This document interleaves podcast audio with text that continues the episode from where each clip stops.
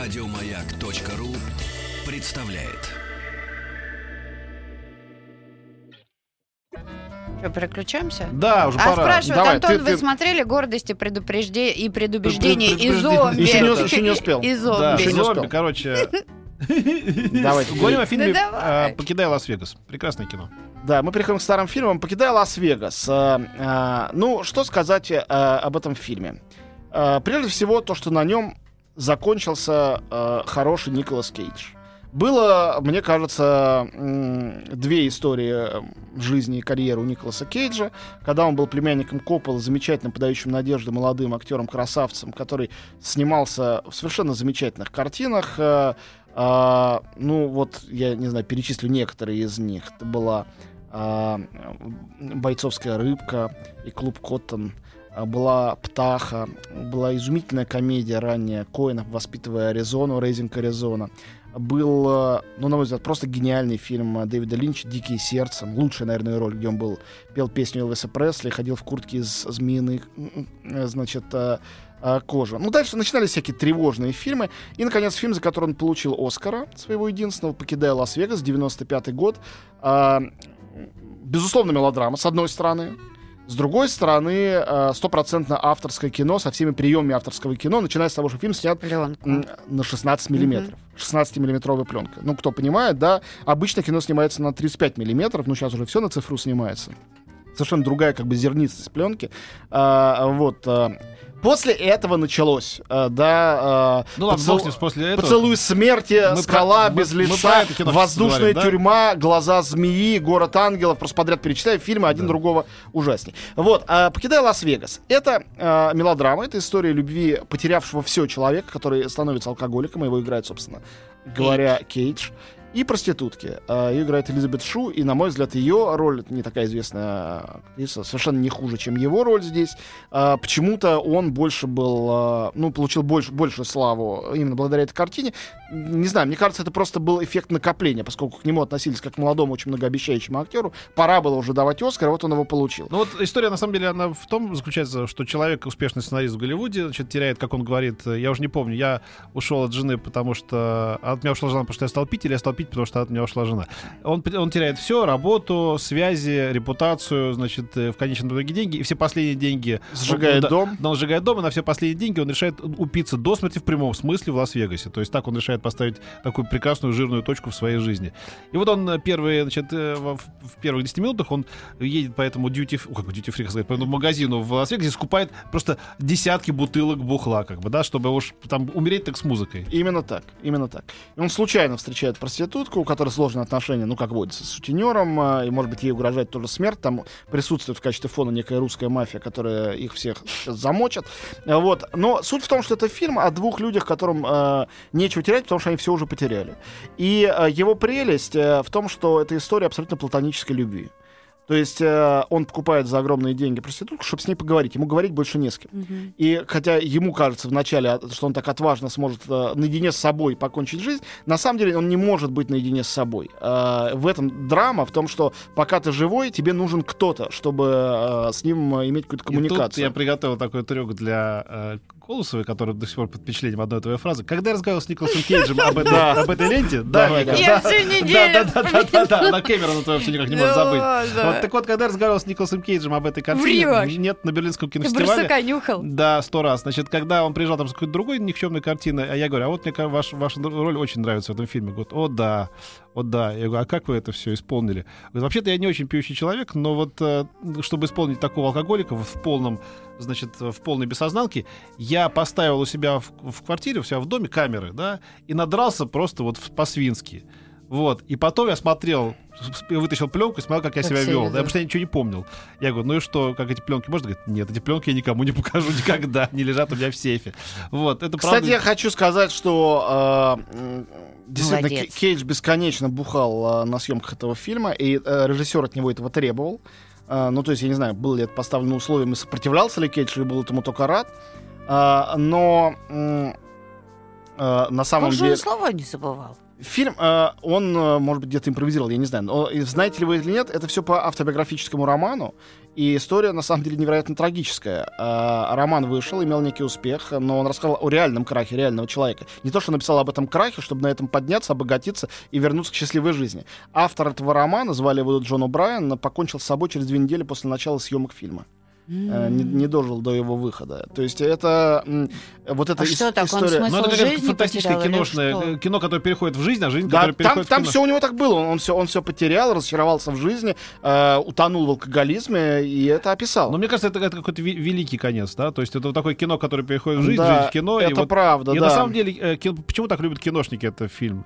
Потому что, когда ты приезжаешь вообще в Лос-Анджелес, и- то есть, ну, на самом деле, вот я первый раз оказался в Лос-Анджелесе, когда оказался в Америке первый раз, и вдруг я понял, что я нахожусь не в городе, я нахожусь в кино.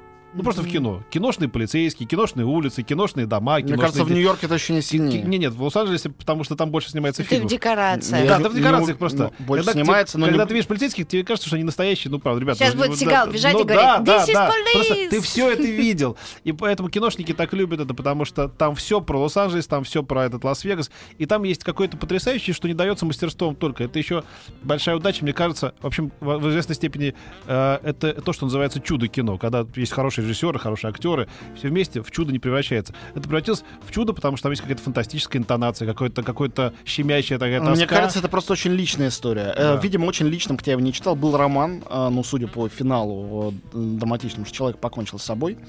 А, Кейдж абсолютно примерил это на себя, он действительно бесконечно пил, у него было подобие кризиса личностного, хотя связанного тоже с успехом, как изначально этого Джона О'Брайена. А, Они реально по требованию режиссера, не только он пил, но и Элизабет Шу там провела немало дней с проститутками в Лас-Вегасе. То есть у них был серьезный research, такой документальный. Майк Фигес, режиссер этого а, фильма, это британский режиссер. А что он совершенно- еще снял? Ты знаешь, самый его замечательный и мой любимый фильм, абсолютно экспериментальный, э, называется «Тайм-код». Э, А вот это- это внутреннее расследование не его был фильм? его был Очень фильм тоже драма, интересный, это был более ранний его фильм. А, а «Тайм-код» это был последний его по-настоящему интересный фильм, он снял его в 2000 году. Вот, э, и это был фильм... э, э, снятый одновременно, синхронно, без единой монтажной склейки, на четыре камеры. И там было четыре сюжета, которые шли синхронно, и только монтажом звука, выводя громче звук одного из четырех сюжетов, а мы догадывались какого, он заставлял зрителя самостоятельно как бы монтировать эту историю. То есть Да смотреть ладно. в один из четырех э, концов экрана. И там был потрясающий финал, когда все четыре истории сводились воедино, мы видели одну и ту же точку, происходящую, э, значит, с разных по- э, полей зрения. Мы видели, что это снималось синхронно одновременно, чтобы к этой точке прийти. Это абсолютно невероятная картина. Петька, ты смотрел? Да, я вот хочу все-таки еще похвалить фильм э, «Внутреннее расследование». Это Энди Гарси играет там, и, конечно же... Этот Я самый, просто давно его смотрел. Да-да-да, это тоже фильм. э, вылетел из головы. Красавица-то... Красотка. Кто? Пенелопа Круз? Ричард, Ричард Гир. Гир, господи. Он же, он же Пенелопа Марат- Кросс. Вот это интересная история, где... э, Ричард- Вуд там есть Да, юный. где Ричард Гир играет, это была первая роль, играет очень опасную сволочь. То Мне кажется, ему сам Бог велел. Да, да, да. Вот он играет там, и Энди Гарсия играет полицейского, который занимается внутренним расследованием среди полицейских, как бы, да, под прикрытием. и вот они там сталкиваются. Это очень тоже драматичная и очень такая жесткая история. В общем, э, э, сам Фигис, кстати говоря, он еще замечательный джаз. перерыв. Да, извините.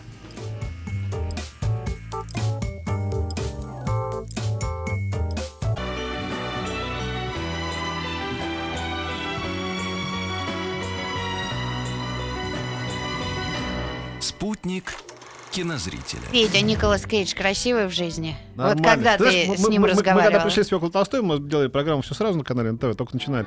И мы пришли, и мы были последними в череде интервью, которые он давал. Это, вот Антон понимает, это очень тяжелая еще работа, когда ты общаешься там с 20 подряд журналистами, говорит, говоришь, в принципе, одно и то же. Да, спрашивают одно и И то мы же. пришли последними, и как бы видно было, что да, он там дает, но он уже уж такой вымотанный совершенно был. И он поэтому, да, да, ага, кино какое-то. Я уже даже не помню, какое кино-то было. Так вот, я говорю, а, он говорит, а я вот, да, из России, а я вот люблю русскую культуру, да, да, да. Ну, какие дежурные слова, Мгм. знаешь, чтобы... А ты такой, а вот толстая. Я говорю, да, внучка Толстого. Он говорит, Рили? No kidding! You kidding me! Он практически чуть ли не на коленях значит, встал, да, Ну, да. Дело в том, что Да, для американцев да, Толстой едва ли не более сакральная Да, фигура, да. чем для русских. Э, Да. Трудно в это поверить, но это так. Да. Для них вообще Я главное- представляю, как Да, он да. оживился-то Ну, сразу. Оживился, оживился. Я хотел сказать только две еще вещи про а, фильм «Покидая Лас-Вегас», прежде чем а, его покинуть. Э, Во-первых, э, не успел сказать то, что э, Фигес, режиссер этого фильма, замечательный английский режиссер, сам там играл на клавишах на трубе. э, и, то есть это и для него такая очень интимная получилась важная история.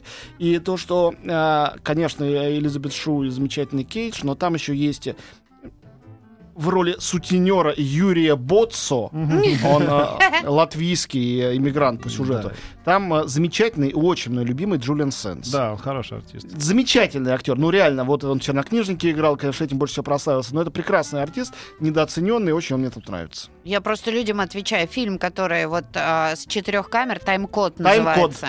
Да, в Теперь успеем слово. еще быстро рассказать про прекрасное старое кино итальянское, развод по-итальянски и брак по-итальянски. Да, э, ну, мы не так, не так много у нас есть времени. Наверное, главное, что надо сообщить, что, во-первых, это... Ой, отличная музыка, люблю ее. Да. Во-первых, э, это э, не, э, не диалогия и ни один фильм не является сиквелом другого. Во-вторых, вообще сначала был снят развод, а потом был снят брак по-итальянски. В-третьих, развод по-итальянски — это оригинальный сценарий, его писали три человека, но один из них сам Пьетро Джерми, замечательный режиссер э, и э, вообще такой классик э, комедия алла итальяна, комедии по-итальянски. Сейчас уже такого термина никто не помнит. А, Что касается брака по-итальянски, снятого через три года, и, конечно, не без умысла, получившего именно такое название, то это картина величайшего классика итальянского кино, э, основоположника неореализма, автора, э, кстати, гениального книг, э, фильма, который нам с тобой обязательно надо как-нибудь обсудить, «Похитители велосипедов», Виторио де Сика.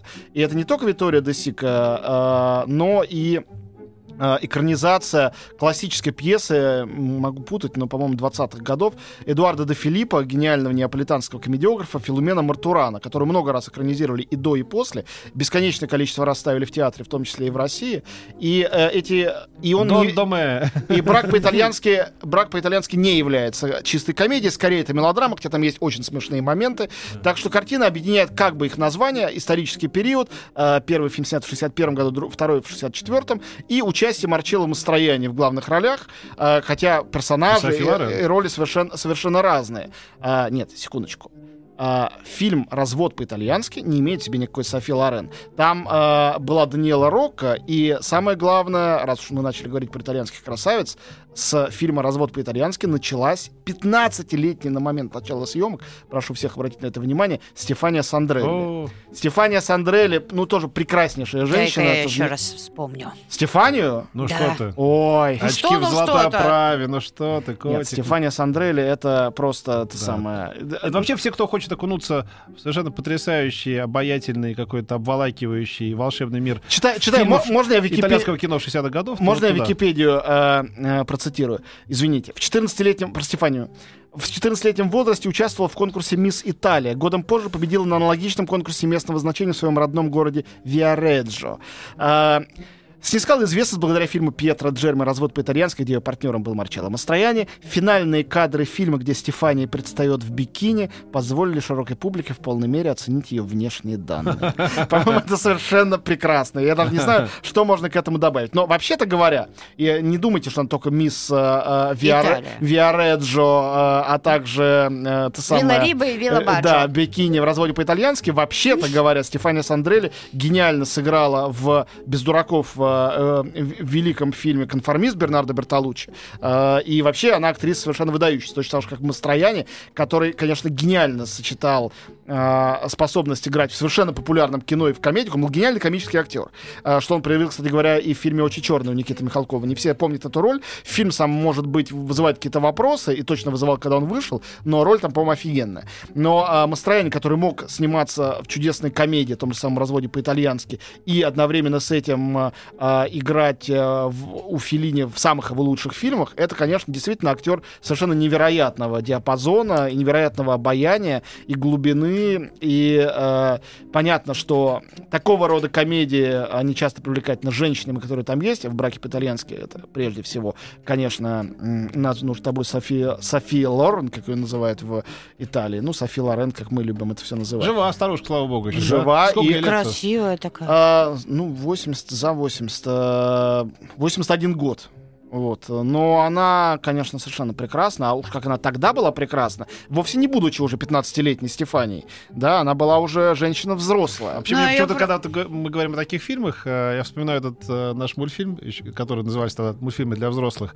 Э, Помнишь это «Ограбление По»? «Ограбление По, по», да, да? да. Он все по мотивам этих Конечно. фильмов сделано там. И там такие красотки рисованные были. Ну, тоже. Джованни идет грабить банк. да, да. Еще такой момент, вот ужасно для меня какой-то приятный, что эти фильмы, э, и «Брак по-итальянски» фильм довольно простодушный, такая народная мелодрама. И «Развод по-итальянски» э, это м, фильм, э, э, ну, ком- просто комедия, прекрасная, блестящая комедия. Э, мне очень приятно, что э, в старые времена, в те же самые 60-е, тогда и Бергман мог получить, э, там, условно говоря, Оскар. Он и получал, и номинировался. Сейчас теперешние Бергманы, ну, Ханеки, правда, получил Оскар, как правило, теперешние режиссеры авторского кино, они никогда не добираются до этих американских гламурных премий, они остаются у себя в Европе на фестивалях. И с другой стороны, на этих интеллектуальных фестивалях могли побеждать вот такие вот как бы простодушные народные фильмы.